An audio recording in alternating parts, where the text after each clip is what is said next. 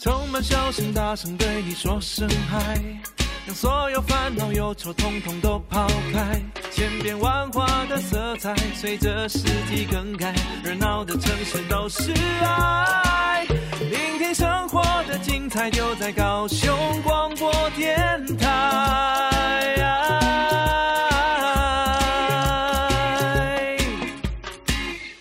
时间已经来到半夜了，欢迎你继续来到玻璃星球，我是马石。希望这个礼拜你过得都好，过得都开心。在这个礼拜呢，嗯，相较于上个礼拜，我已经没有那么忙了，可是，呃，微微的有一点小烦躁，因为呃，我发现我很常使用的软体，它最近会吃掉我的档案。那就会让我觉得有一点烦。那可能会有人说：“哎，这是不是因为是水星逆行的关系呢？”结果呢？呃，一个不去注意还好，一注意哇，我的生活直接大乱了。因为我开始去想到过往一些比较不开心的经验，那就会让我觉得，嗯，这个心境上很不是滋味啊。但我自己也知道这样子是不太健康的，所以得好好的来做一点调整了哦。好，回到我们玻璃星球的主题，之前花了太多时间跟你们来聊，就是关于宠物的一些可能像是关系告别。又或是说如何安全的去面对？那记不记得我们更前面有曾经邀请过呃这个呃三线鼠蓝三线鼠的饲主，这个叫阿贵。阿贵呢有跟我们分享他饲养老鼠的经验哦。那他在节目中有提到老鼠因为体型的关系，所以他的手术。特别特别的复杂，特别的困难。那在今天的节目里面，我真的找到了一个非犬猫的兽医师，请他跟我们来聊聊。哦、呃，如果说宠物鼠它需要医治的话，它会遇到什么样的一个情况？那它的限制又是什么呢？所以等一下在节目当中要邀请到这一位兽医师李医师，在空中跟我们来聊聊这一些事情了。它不影响未来，充满信心与期待，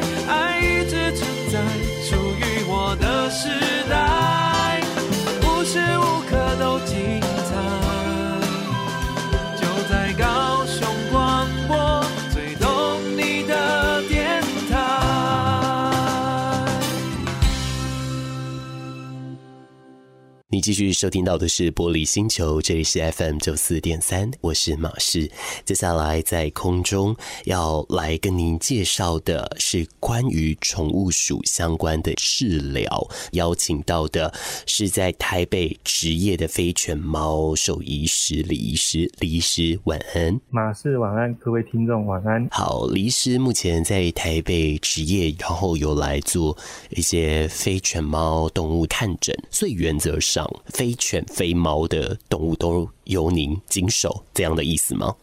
呃，对，我们会有细分，像是兔子、天竺鼠、刺猬、仓鼠，然后蛇啊、雕啊这些动物，然后鸟类、蜜袋鼯之类的。对，那这些动物的话，老实讲，在大学生活中，嗯，学校系所并不会特别的去教你这些东西，所以大部分是需要自学，或是进研究所以后再。慢慢的去进修这样子。老鼠因为它体型很小的关系，它如果要投药或者是要手术的话，对它来说其实负担是比较大的。对于兽医师来说也是非常非常精密的一件事。如果说像面对小老鼠的话，它假设说它有一个比较大的这种肿瘤，那是需要手术的话，它会面临到什么困难啊？嗯、以小仓鼠或是像黄金鼠这种体重大概一百克以内，或是一百到一百五十克左右的话，第一个就是体型，就是它们体型非常小，可是非常精密，所以你只要动刀差一点点，就可能从本来的肌肉碰到一个大血管，那碰到大血管，当然就是严重的出血。那再的话就是，他们跟其他狗、猫、人、兔这种比较大型的动物相比的话，他们在手术中比较没有办法做到上针插管，就是说血管里面插一根针去有输液或是输血，或是说气管插管这种对麻醉来说会降低许多麻醉风险的动作，他们都比较没有办法做。那像是 CP 啊什么这些的话，当当然就是更困难一点点，所以他们的麻醉风险高出许多。那再的话就是肿瘤手术的话，术前都会先做一个检验。在其他动物的话，就是可能要先抽血，人的话可能还要做到电脑断层啊，或者是核磁共振这些的。但是他们老鼠因为体积非常小，所以比较没有办法做到这些东西。那就算可以做的话，他们的电脑断层、超音波这些，老实讲。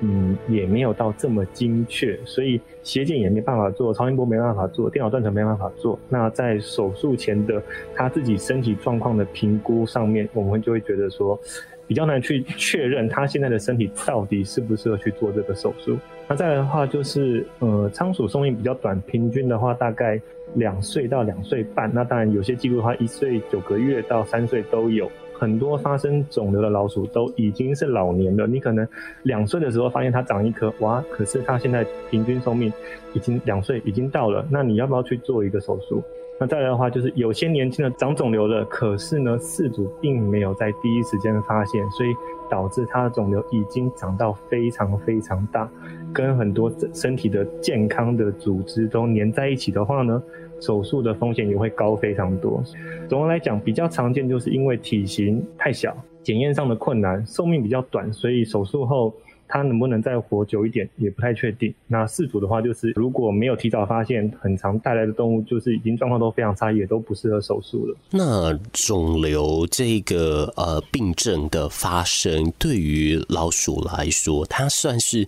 很常见的疾病吗？嗯，其实算蛮常见的。在我自己门诊的话，我觉得至少两三成以上都是来看肿瘤的。虽然有时候不一定是肿瘤，像是遇过比较好笑的是尾巴。还有公鼠的蛋蛋，他们都以为是长肿瘤，可是真的有一些母鼠的，像是一些生殖道，他们的子宫卵巢的病变，或是身体上皮肤上面的肿瘤，或是皮肤上面的一些病毒疣，或是嘴巴旁边的东西，这些其实不算少见。呃，李医师刚刚有讲到一个，算是一个重点吧，就是说肿瘤刚开始在诞生的时候没有发现，那但是到来的时候就已经很大颗了，但因为仓鼠体型很小，所以。也没有办法去发现这件事，对于一些饲主来说真的比较难，所以相对来说，它的这个健康问题要关注，似乎就好像比较难发现哦。您觉得它需要怎么样去留意啊？假设你是刚碰到一只新的老鼠，不管是宠物店买还是跟人家领养的话，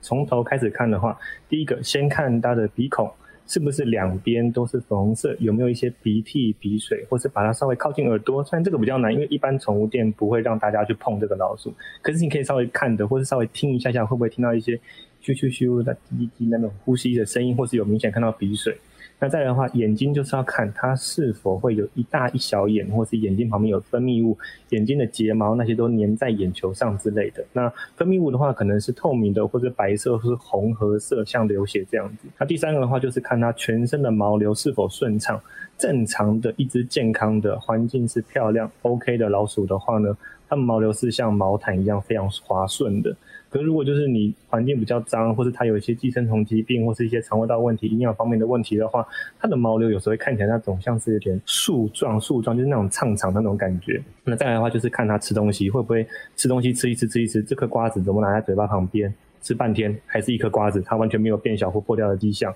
那或者是说它的粪便的大小是否一致，会不会就是忽大忽小，有红褐色、有黄色、有黑色，然后也有软软软的一滩的尾巴又湿湿的这种状况，对啊。那再来的话就是，如果真的没有办法做到这些事情，你真的不确定它有没有出问题，你也看不出来的话。那我们就是强烈建议你就定期带它来健检，对啊，因为平均寿命是两岁到两岁半的话，一般来说刚养小老鼠的时候呢，你可以大概等一个礼拜以后，或是你很明显看到它有问题，那当然就是先看医生，或者就是一个礼拜后来看，然后之后可能三到六个月看一次，年纪到一岁到一岁半之后呢，可能就是三个月左右看一次。这样就是由医师来帮你检查出他到底身上有没有一些特殊的疾病，我觉得这个会比较适当一点点。呃，我们前面去聊到说，老鼠它的这个病程过往是非常非常快，它的寿命年限是也是相当短的，可能这个这真的是三年以内哦。以医师在兽医院去执业这么一段时间的经验来说，您觉得您看到了大家在面对非犬猫的宠物死亡的时候，嗯，他们的反应，我相信一定是悲伤。但是跟主流的一些动物物去比较起来，他们会有不同吗？其实我有咨询一些，同时有在看犬猫和一些老鼠、兔子、非犬猫的朋友同学，那他们是说，如果是针对安乐死的话，大部分只要是养宠物的人，他们的反应是没有差别太大。有些人他们是可以全家大小一起来陪医院陪他，然后就是大家都一样非常难过。像我之前有遇过有老鼠要送走的，那全家就是小，尤其是小朋友，就是要告别之前就是一直抱着老鼠哭。那老鼠其实还是有一点点反应，那那个时候场景是真的是蛮蛮难过的。那也很常在我们的自己兽医的。Facebook 或是其他地方看到有人在抱怨说，狗才受到一点点骨折，这个狗刚捡到只是拉肚子，因为得到什么病毒拉肚子这些的，饲主就说要把它安乐死。所以其实，嗯，面对安乐死的话，我觉得并没有特别不同。那如果说要正常死亡的话呢，老实说，因为嗯，以宠物鼠为例好了，它们寿命真的比较短，就是平均一岁九个月到两两岁三岁左右。很多病程变化的非常快，可能你前一天早上看他还好好的，还有在吃东西，只是好像精神差一点点，便便小颗一点点，然后还来不及看医生，隔天早上就突然过世了，或者是说他们在呃来看医生的时候，我们当下判定说他状况可能没有这么 OK，你要不要住院留院？然后可能讲到一半，那只老鼠就已经休克了，所以其实。病程的话，他们真的快非常多，所以我觉得大部分的事主是偏向说啊，怎么就离开了？对，那少部分的有一些是真的慢性疾病的，像是一些慢性心脏病、慢性肾脏病，或者是他真的是很幸运正常要老死的动物的话，我觉得那些事主他们对他们自己的动物来说，有一些是看得非常开，就是说。哦，那他就没有痛苦，那就离开吧。然后也没有特别的表示，但有一些就是真的就是在整间，就是希望我们给他一点时间陪陪动物啊什么之类，然后希望开强一点的止痛药，让他动物比较不舒服啊之类的。所以其实我觉得并没有差太多。但如果真的要说的话，就是非犬猫有时候太快了，我觉得饲主有一部分是还来不及反应，他们就突然离开了。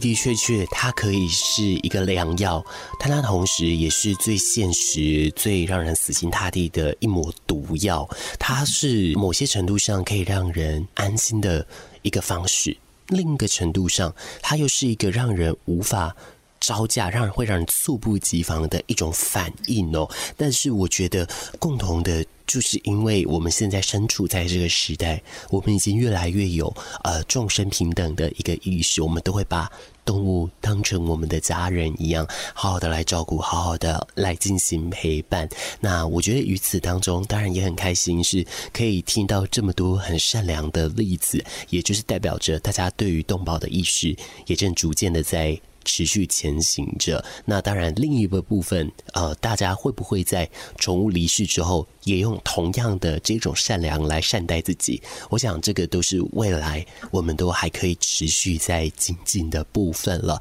在这个访谈最后，我想再问问的医师哦，其实对于这个非犬猫的相关的就医的迷思啊，或者是说一些相关的味教，我相信台湾其实一直都做得不错，只是说我们必须好要在更好。像在对于这一方面来说，嗯，李医师有没有在职业当中，您会发现说有一些。可能啊、呃，需要大家再去正视的一些观念，或者是说想要借此来呼吁的一些事情，来提醒我们的听众呢？嗯，如果说有迷失的话，就是呃，其实这个在很多医院都有发生过。那就是我们最终要强调，像我们医院里面其实也都有贴他们的病程，我们就直接跟事主说，不管它什么动物来看，我们都会第一个就会先写它们病程变化相当快，跟犬猫相比的话非常快速，所以都有可能在看诊途中，或是刚看完诊，甚至还没看诊之前就休克甚至死亡的案例。那有例子的话，我们这边有几个我自己亲身，还有我同事朋友们碰到的例子。那我觉得最最特别的是一只鸟，它是一只小文鸟，然后它来医院要看诊，可是呢，它在笼子里面。刚量完体重，都是由饲主去抓的。我们的动物医院的人员、医师、助理都还没有碰到它，它才刚放到桌上要给我们的医师看的时候呢，它就突然从笼子里面掉到它的笼子底下，就休克，就死掉了，就过世了。所以这个的话是对我们来说是真的变化非常快。那其实很多依旧也是相对来说可能会产生，像真的很常遇到就是一些。职业或是开业二三十年的学长学姐，他们就说，有些就是他根本什么事都还没有做，或是他才刚刚碰到他，结果他就出问题了。那是不是就会说，是不是你做了什么，我的动物才突然离开？最常听到就是，我的动物本来是站着好好的，会吃的进来医院，怎么碰到你的手没多久他就离开了？是不是你们有医疗上的疏失？所以这个是。嗯，我觉得非犬猫宠物比较常遇到的一个状况。那再来的话，就是另外一个我自己亲身的例子，就是遇到一只很年轻的兔子，在整间的反应也都还不错，对大家的反应也都很好，也都有正常吃饭、上厕所。可是它就是看起来有一点点怪怪的，然后怪怪的话也说不上来，不是不舒服，它就是对你摸摸那些，它都会有反应，但就是好像会把自己垫站得高高的这样子，一直一直有点踮起来、踮起来看。那我们就想说，那就去拍一张 X 光看看。那结果拍完 X 光，片子刚洗出来一两分钟内，他也在住院部就突然就休克。那洗片子洗出来以后，发现原来他的肺脏已经是一个非常严重的肺炎了。可是他表面上，他的眼睛、鼻子那些分泌完全都没有看到。他们有时候会一直隐藏自己的病症，隐藏到一个很严重的状况，再再突然爆发出来。对，那第三个，为了避免这些争议，我们一般来说会跟饲主说，哎，那你在做检查之前，你要不要先让他打一个镇定剂，让他不要那么紧张？因为很多动物真的会把自己吓死。那或者是要不要用气体麻醉，就让他先睡觉睡一下下。可是很多会需要做到这种检查的动物，它其实本身并不适合去麻醉，或是它麻醉的风险会很高。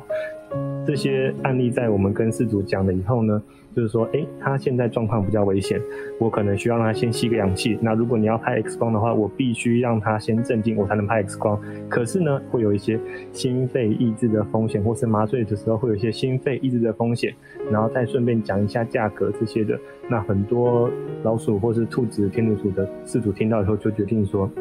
嗯，那就先先不要做好了，因为他们会认为说。做了可能也会过世，那你不做，它看起来也没有到那么糟，那他们就会选择不做，不去做检验。可是对我们兽医师来讲说，如果你真的不去做检验的话，我们真的就只能看它最表面的那些病症去开药。可是最表面的病症就是有可能不是全部的病症，我们会漏掉了什么重要的东西。对，所以有时候变成说，很多事主选择不做检查的话，那对我们的开药的结果也都不是到非常好这样子。那第二个的话就是，我觉得，呃，对一般的饲主来讲，就是心理压力不要那么大的一个东西，就是他们在过世的时候，基本上眼睛很多都会打开来。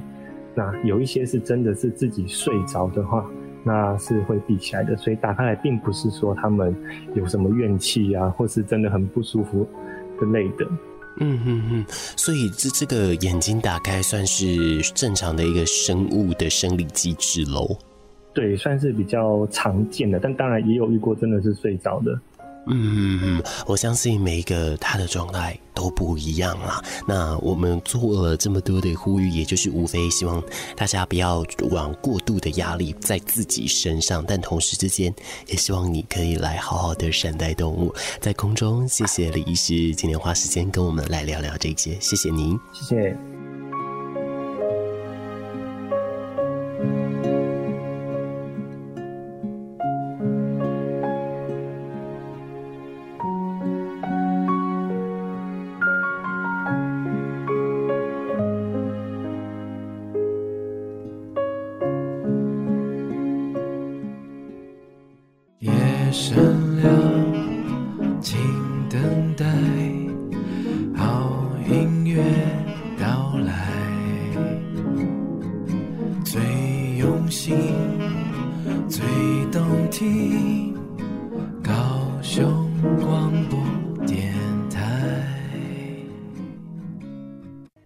继续收听到的是《薄荷星球》，我是马氏，继续在空中跟您说一声晚安哦。呃，在星球里面，我们今天聊的是关于呃这个小老鼠，它在就医的时候，它所面临到的一些状况。那刚刚你听到了一个。啪的一声，哎呀，那个纯属意外，那个是马氏的手比较没有力气，尤其在手指指尖的那个地方比较没有力气一点哦，所以有时候想握东西就会握不准，就会不小心弄掉。所以有呃，刚刚就是因为握手机在看这个资料，结果就不小心就啪了一声，希望没有打破你的幻觉。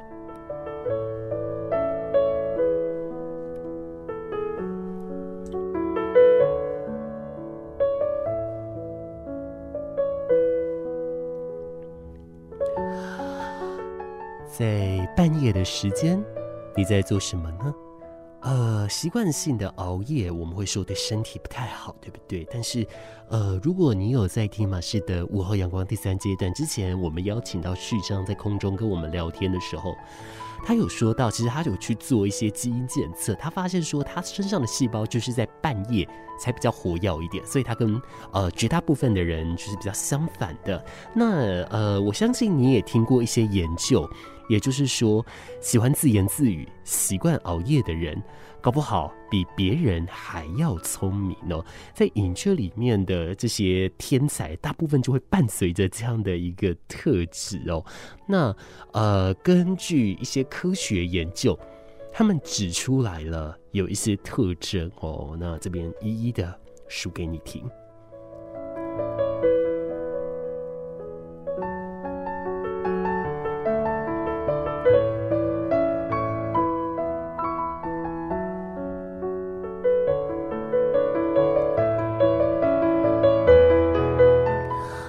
根据 Medical Daily 的报道呢，呃，如果认真做事的时候容易自言自语，这是一种高智商的一个体现。当然，这不是唯一的评断标准，也不代表说所有智商群相对比较高的人他都会做这件事。这个每一个个体通通不一样哦，他只是根据量化出来统计，他发现了这些特质。那他说呢，其实自言自语。它意味着大脑组织突然涌现了许多的想法，那更是和内在意识的对话的延伸哦。那也就是说呢，一个人如果自言自语的话，其实他是某些程度上正在用说的方式帮助大脑统整过于庞大的历史资料库，来协助厘清一个复杂事件的脉络。那我终于可以理解为什么每一次我在剪辑的时候，我都会一直讲话了。原来我也在理清我自己的一个脉络啊。那这样子水落石出了。那再来的话，也就是晚上工作的人，根据 University of Alberta 的这个研究呢，诶，他的研究人员分析了早起与习惯熬夜的人，他们发现，呃，早睡者的腿部力量。始终都是一模一样的哦。可是惯性熬夜的人，他们的腿部力量一到半夜就会变强哦。那原因是因为皮质以及脊髓的一个兴奋性增加了，所以容易有灵感源源不绝的情况。嗯，那另外呢，就是还有另一个研究，它是针对于一千多名的青少年的睡眠模式来研究，他发现。早起学习的孩子在智力测验中会获得呃好的成绩，那熬夜学习孩子吸收力呢，相对来说会呃更高一点哦，所以所得到的一个测验分数就会更高。而在这个半夜工作来说，我的确会常常会在半夜工作的时候会有一些灵感哦。那这个并不是想要去吹捧自己还怎么样，我其实只是想要表达，有的时候晚上我睡不着，所以我半夜爬起来我在做事的时候，我会觉得世界很安静。那相较于比较不会有人我，那外物干扰也不会这么多，我就可以好好的把我一些事物的工作，或者是说平常需要高度专注的工作，把它给完成哦。尤其像现在，因为生活的关系，这样的情况真的是越来越多了，所以某些程度上也会有一点让自己会吃不消，所以就常常会占用到这一些时间。但是。还是提醒大家，不管任何时候睡，总是一定要睡饱，而且要睡得足够，这个才是万物的根本哦。那另外呢，呃，除了说刚刚说的这个晚上工作还有自言自语之外，小时候就开始阅读的人，哎，他们呢？也是会显现说，其实会有很高的一个程度，未来在处理事情上也会比较圆融一点哦。英国就曾经针对两千对的同卵双胞胎进行研究，他们发现很早就开始阅读的小朋友，他们的智商。会比呃这个比较晚开始阅读的双胞胎手足要高出许多，理由是因为呢，提早的认字与阅读反而加深了他的一个认知发展能力了。那另外呢，就是从小就学习音乐这件事，其实也是有一些相对应的表现哦。嗯，学习乐器啊、绘画这一些，他们都可以提高认知能力，因为这两项需要高度专注。那所以了，换句话说。应该就不只是这一些了，一些高度专注的一些译文，亦或是说有一些相对应的一些行为模式，似乎也都可以是如此哦。那这个心理学家呢，嗯，他们针对了四十八位的四岁到六岁的小孩子来进行研究，让一半的人去上音乐课，一半的人去上绘画课。实验结束后，他们发现呢，呃，学习音乐课程的人呢、其实他相对在认知事物的反应会比学习绘画的人再高出一点点，只是说这两项都是提高认知能力，都需要高度专注，所以它都会有同样的一种影响了。所以我觉得选择自己的兴趣这比较重要。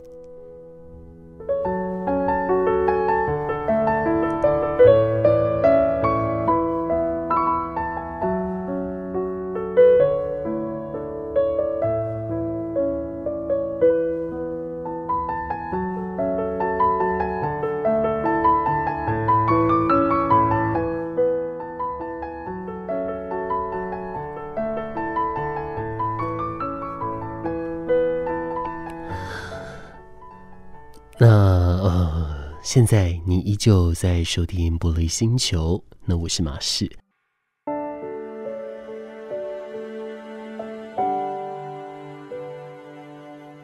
每一步都为了所爱的人前进，每一处都留下你认真的身影，夜深人静的光阴。听听高雄的声音，FM 九四三陪伴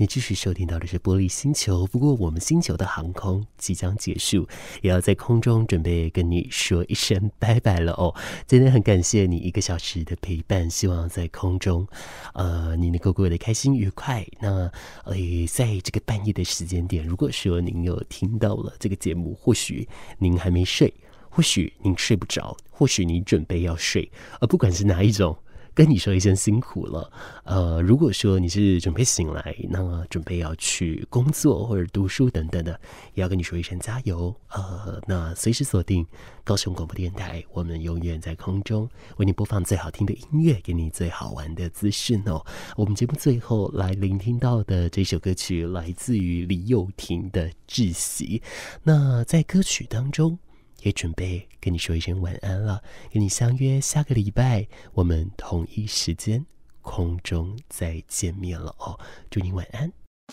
它不影响未来，充满信心与期待，爱一直存在，属于我的时代。